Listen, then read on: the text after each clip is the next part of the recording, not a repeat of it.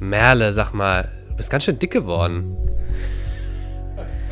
Ja, das kommt von den vielen Schokoküssen, die ich esse und die ich jetzt noch mehr esse. Seit sieben Monaten jeden Tag ein. Für zwei, quasi. genau, das ist der schönste Klischeespruch, den man als Schwangere jeden Tag mindestens einmal zu hören bekommt. Du musst ja jetzt für zwei essen. Genau, deshalb wollte ich das auch jetzt direkt zum Anfang des Podcasts mit einbauen. Ich muss übrigens auch für zwei schlafen und äh, für zwei mich ausruhen und auch für zwei Klamotten kaufen. Also was. Also es geht nicht nur um Essen. Ich habe jetzt für alles eine doppelte Berechtigung eigentlich. Susanne, wenn sich jetzt die Menschen fragen, wer ist diese Merle? Wer ist die Merle? Was für eine Frage.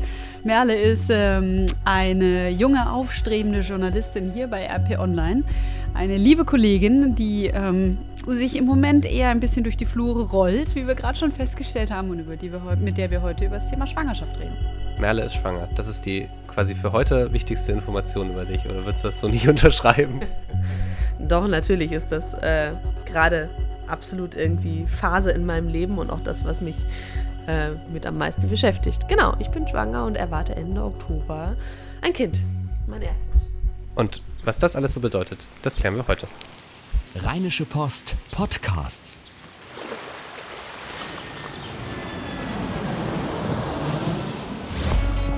Gut Leben, der Podcast rund um Reisen, Gesundheit und alles, was unser Leben sonst noch besser macht. Mittwoch, der 23. August 2017. Es geht wirklich stramm auf Weihnachten zu. Hallo Susanne. Hallo Henning. Und hallo Merle. Hallo Henning. Ähm, ja, wir haben ja gerade schon angeschnitten, worum es heute gehen soll. Erstmal so die Frage, weil das ist so mein Klischee, was ich von äh, Schwangeren habe. Den, die haben jeden Tag eine andere Stimmung und sind sehr stimmungsschwankend. Äh, Merle, wie geht's dir heute? Mir geht's heute ähm, ganz gut. Ich bin seit zwei Tagen irgendwie ziemlich erkältet und ja, hab's, das ist die typische Krankheit, die man im Hochsommer irgendwie hat. Äh, so, eine, so eine Sommererkältung. Aber abgesehen davon äh, geht's mir gut und ähm, ich fühle mich, ich fühle, ich fühle mich auf einem emotional stabilen mittleren Niveau. Ist das, ist das mal anders manchmal? Ich, ich, ich kenne das von vielen Freundinnen, die irgendwie schwanger sind, oder ich habe das auch schon viel irgendwie gehört, dass die Stimmungsschwankungen irgendwie massiv sein sollen, dass man Hormonausschüttungen noch und nöcher hat in der Schwangerschaft. Ich habe das jetzt subjektiv nicht so erlebt, aber frag mal die Menschen in meiner Umgebung. Also vielleicht ist das da auch meine eigene Perspektive. Wie sieht's aus mit Gewürz, Gewürzgurken mit Nutella? Ähm, so Geschmacksverstörungen meinst du? Ähm, hatte ich auch zwischen, ich hatte, nee, ich hatte eigentlich gar nicht so seltsame Geschmacksverstörungen, äh, sondern ich hatte dann einfach ganz dringend Heißhunger auf etwas ganz Bestimmtes und das musste es dann sein. Also ja, es ist tatsächlich einmal vorgekommen, dass ich mir so ein Glas saure Gurken äh, mit ins Bett genommen habe beim Fernsehen gucken und dann ein ganzes Glas saure Gurken tatsächlich gegessen habe. Wiener Würstchen auch. Ähm, allerdings Hausmannskost, man merkt ja, schon. Genau, okay. genau. Aber ich habe sie nicht vorher mit Marmelade oder Nutella bestrichen. Es ist ja jetzt aber so, irgendwie kam das Ganze ja schon ein bisschen überraschend, nicht so ganz geplant. Und ähm, wie bist du denn eigentlich an das Thema Schwangerschaft rangegangen? Man fällt da so ein bisschen rein, ne? Also ähm, irgendwann äh, hatte ich auf einmal einen, ja, einen, einen positiven Schwangerschaftstest in der Hand. Ähm, das war in meinem Fall jetzt auch noch zwei Tage vor Karneval und damit ist äh, Karneval für mich so ein bisschen flach gefallen. Das war. Was für Merle wirklich schlimm ist, das ja. muss man an dieser Stelle mal sagen. Ich bin so richtig Kölsch-Mädchen und Jeck und feiere gerne Karneval und äh, musste mich dann so ein bisschen durch die Jeckentage schummeln ohne Alkohol und so. Ähm, und vor allem auch ohne, dass es jemand mitbekommt, ne?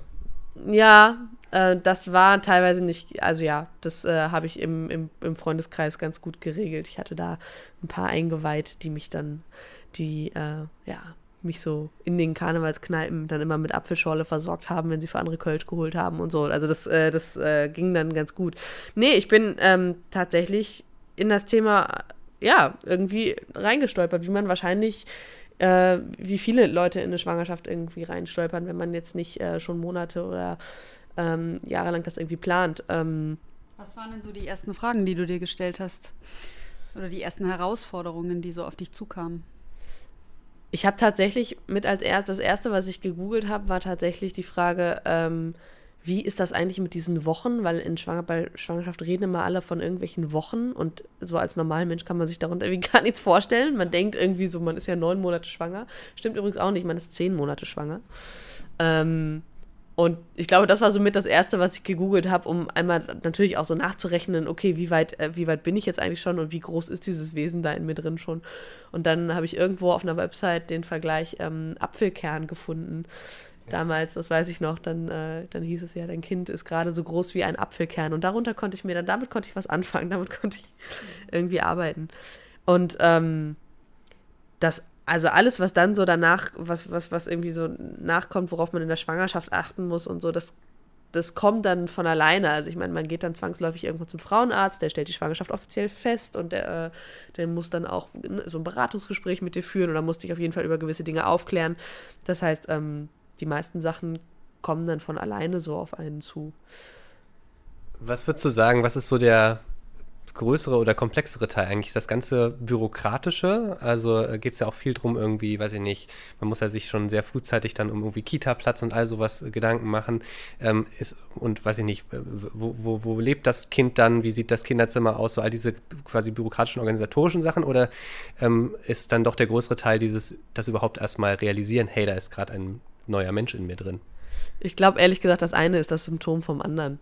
Natürlich ist irgendwie das, also ist die emotionale Dimension von diesem Prozess irgendwie, wir kriegen jetzt ein Kind oder in mir wächst ein Kind, ist irgendwie, ja, das ist was sehr, sehr Besonderes. Das erlebe ich schon auch so. Das ist das erste Mal in meinem Leben, dass ich tatsächlich zum Beispiel auch Natur und Biologie an meinem Körper so richtig wahrnehme.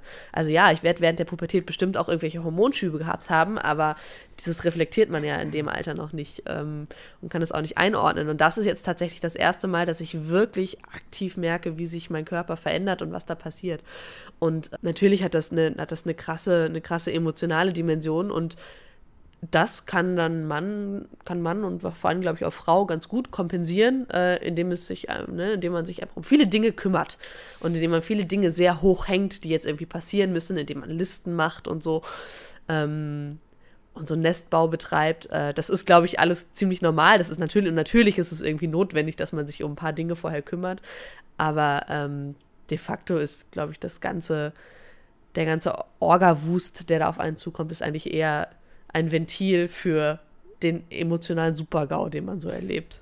Wie ist das denn mit dem Thema Hebamme? Das ist ja so ein ganz schwieriges, weil es so wenige gibt und ähm, weil das ein großes Drama ist. War das für dich schwierig, jemanden zu finden?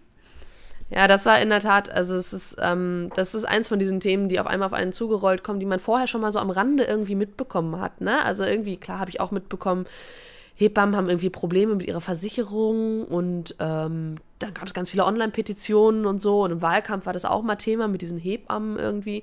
Und zack, auf einmal war ich selber von diesem Problem massiv betroffen, weil tatsächlich, ich lebe in Köln, ne, Großstadt in NRW, ähm, dort werden viele Kinder geboren und die Versorgung mit Hebammen ist tatsächlich einfach sehr, sehr dünn.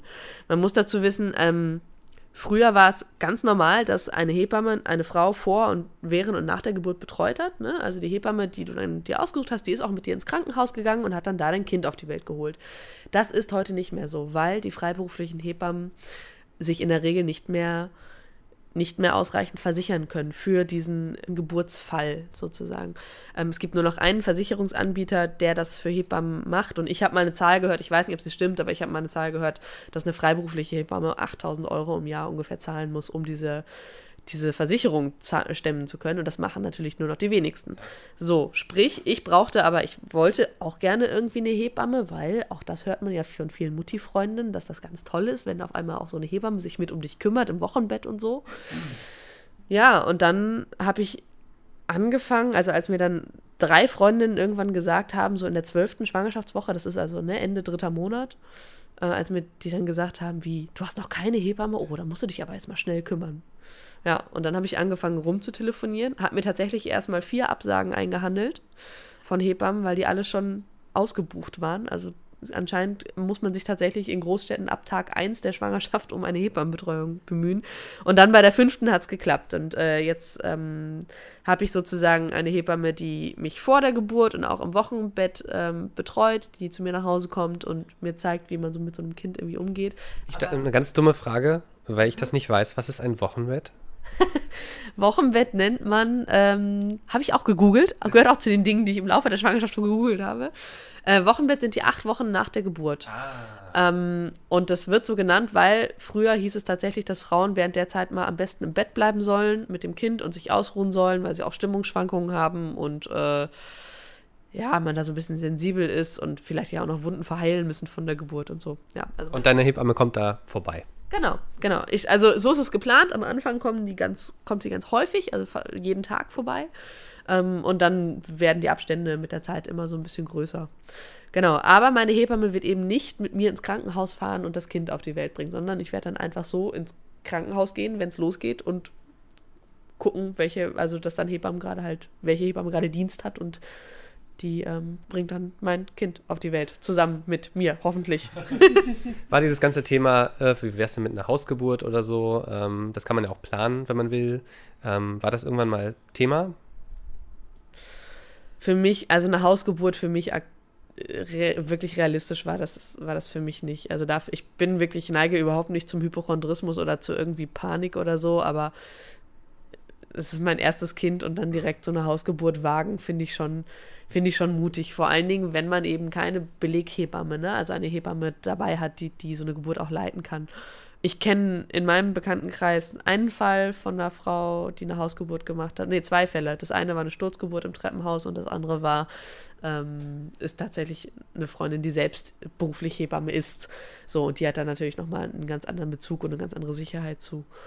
Nee, ich habe mir, Hausgeburt war für mich kein Thema. Ich möchte gerne ins Krankenhaus, wo es im Notfall ähm, Ärzte und Hebammen und Schwestern gibt. Ja.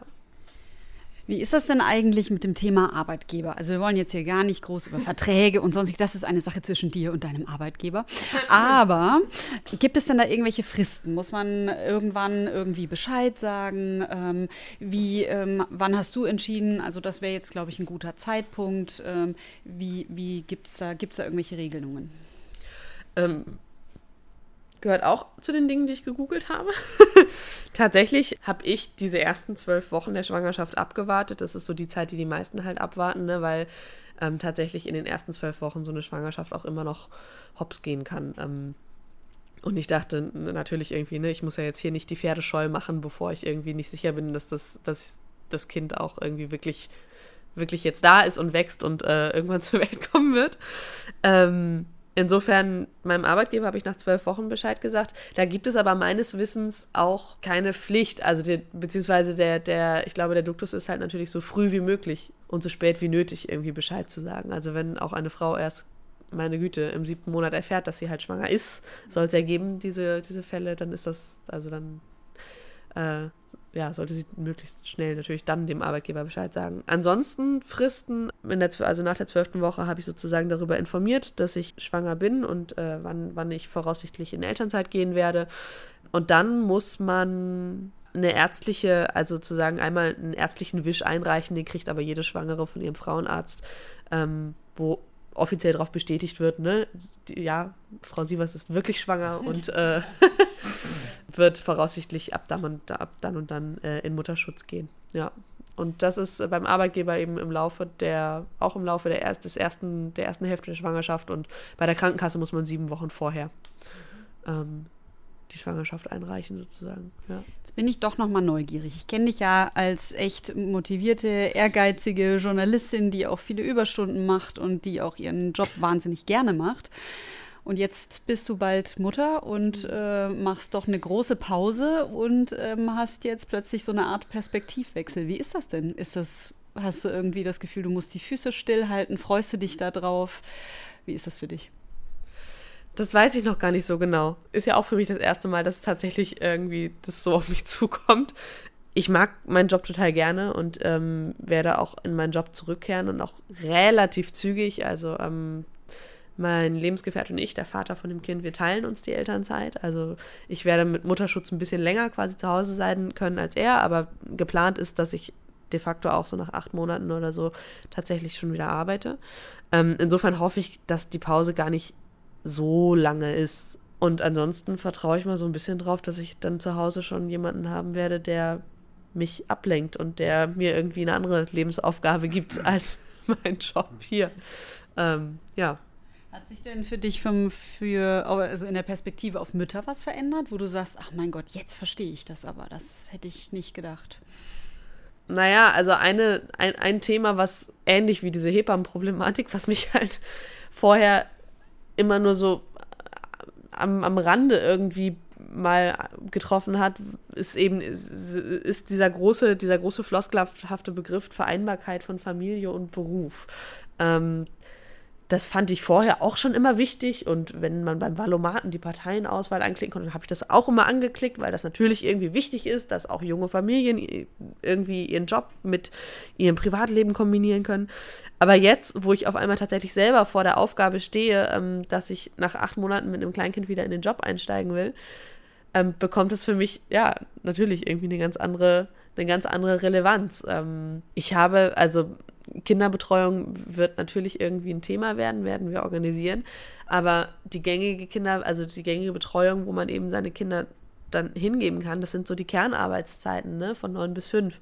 Jetzt habe ich, ich arbeite in einer Online-Redaktion. Bei RP Online sind wir rund um die Uhr besetzt meistens. Ähm, ich arbeite sozusagen im Schichtdienst. Also diese Kernarbeitszeiten werden für mich schwierig, sozusagen das einzuhalten. Und da wird auf mich und äh, den Vater des Kindes ein großer Organisationswust wahrscheinlich zukommen. Ne? Also wer kann wann die Betreuungszeiten vom Kind mit seinen Arbeitszeiten kombinieren? Aber für einen Kita-Platz angemeldet habt ihr noch nicht? Kann man noch nicht. Ah. Kannst du erst, wenn das Kind auf der, äh, auf der Welt ist. Äh, du brauchst eine Geburtsurkunde. Ah. Aber das plane ich direkt für Woche 1 oder 2, plane ich das eigentlich ein. Wusste ich gar nicht, dass man da tatsächlich sogar eine Geburtsurkunde braucht. Ja. ja. Also natürlich äh, über Vitamin B geht manchmal auch viel, ne? Da, wenn man sich dann schon mal irgendwo vormerken lässt oder so, aber die offiziellen äh, Kita-Plätze bei der Stadt werden über ein zentrales Vergabesystem vergeben und dafür braucht man eine Geburtsurkunde.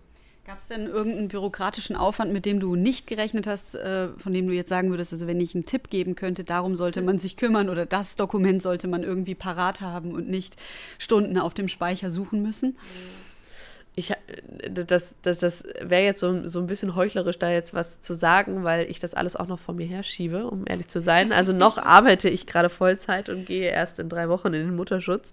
Ich habe in meinem iPhone so eine Liste mit Dingen, die ich im Mutterschutz alle erledigen möchte. Und da sind solche schlauen Tipps drauf, wie Elterngeldanträge. Einfach schon vor, vor der Geburt ausfüllen, fertig machen, dass wenn das Kind da ist, dass man nur noch Datum eintragen muss und abschicken kann.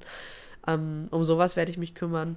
Und ja, Patientenverfügung, also da kommt schon noch einiges irgendwie.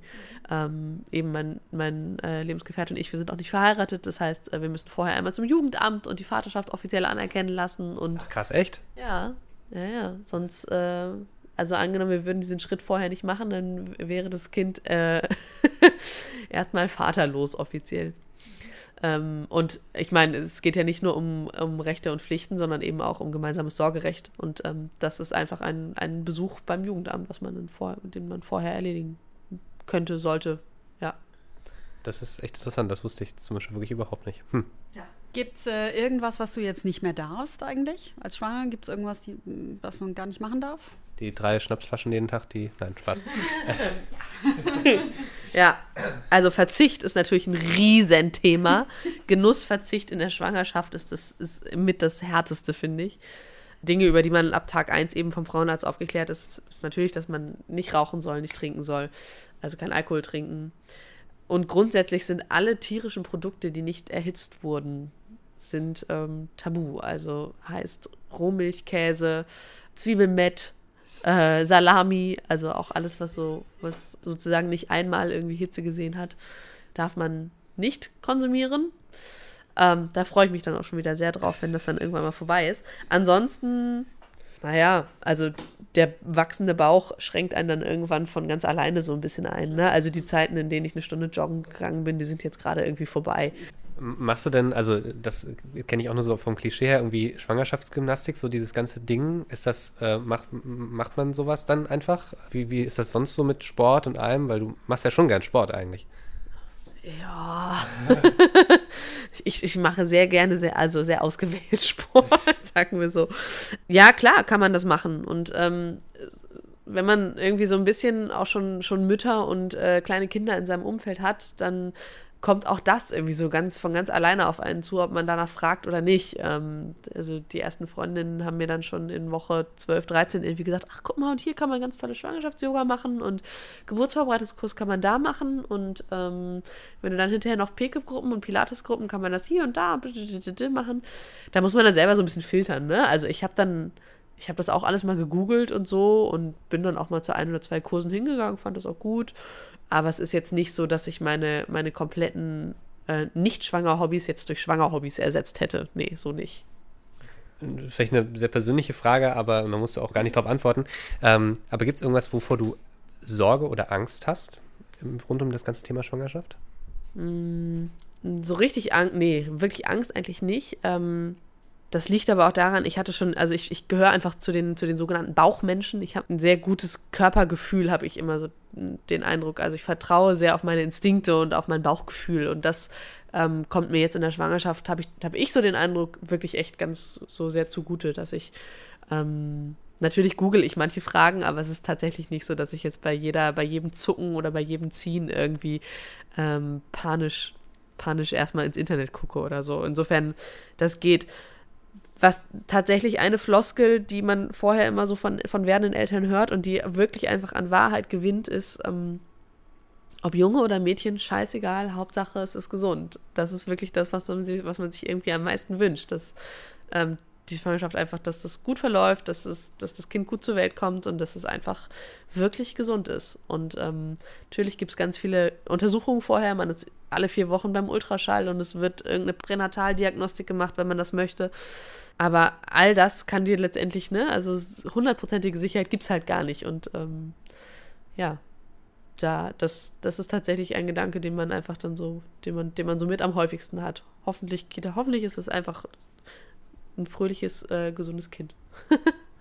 Der erste Kick oder das erste Mal, als sich das Kind bewegt hat, man sieht das immer so im Fernsehen, ne? Wahnsinnsmoment. Wie ja. ist es in der Realität?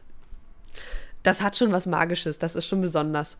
Ähm, ich habe das gar nicht so als den einen Schlüsselmoment wahrgenommen, sondern ähm, das, das ist ja auch gar nicht so, dass, es, dass, dass das Kind auf einmal anfängt, dann total doll zu treten, sondern klar, am, am Anfang ist es ja auch noch klein und irgendwann im fünften oder im vierten oder im fünften Monat habe ich das erste Mal so ja, habe ich Dinge in meinem Bauch gespürt, die ich am Anfang für so für irgendwie Darmwindungen oder für irgendwie was Seltsames halt so was was irgendwas gehalten habe, was vielleicht mit Verdauung zu tun hat.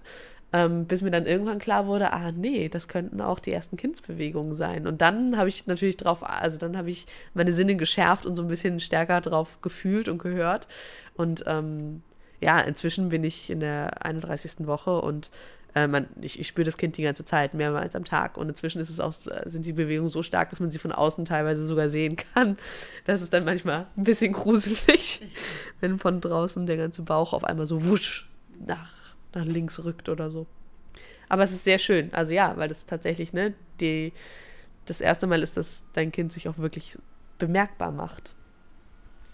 Merle Sievers, vielen Dank, dass du uns hast teilhaben lassen, uns und unsere Hörer, äh, an diesen ja doch sehr besonderen Wochen und Monaten, die da gerade sind. Und ähm, ich glaube, das können wir so gemeinschaftlich sagen. Äh, alles Gute für eure neue kleine Familie. Ja, danke schön.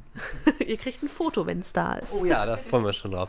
Ja, Henning, bleibt eigentlich nur noch zu sagen, wir äh, freuen uns über Fragen, Anregungen, Kommentare, Hinweise jeder Art. Gibt viele Möglichkeiten, uns zu kontaktieren, zum Beispiel unter gutleben.rheinische-post.de. Wir haben eine Facebook-Seite. Es gibt auch äh, unsere Kommentarseiten äh, unter unseren Autorenprofilen. Also es gibt viele Wege, uns zu erreichen. Wir nehmen gerne Fragen auf und jetzt bleibt nur noch zu sagen, bis nächste Woche. Und abonnieren nicht vergessen. Abonnieren nicht vergessen bei iTunes. Ja. Ganz wichtig. iTunes Store. Bis dann. Ciao. Tschö. Keine Lust, auf die nächste Episode zu warten? Frische Themen gibt es rund um die Uhr auf rp-online.de.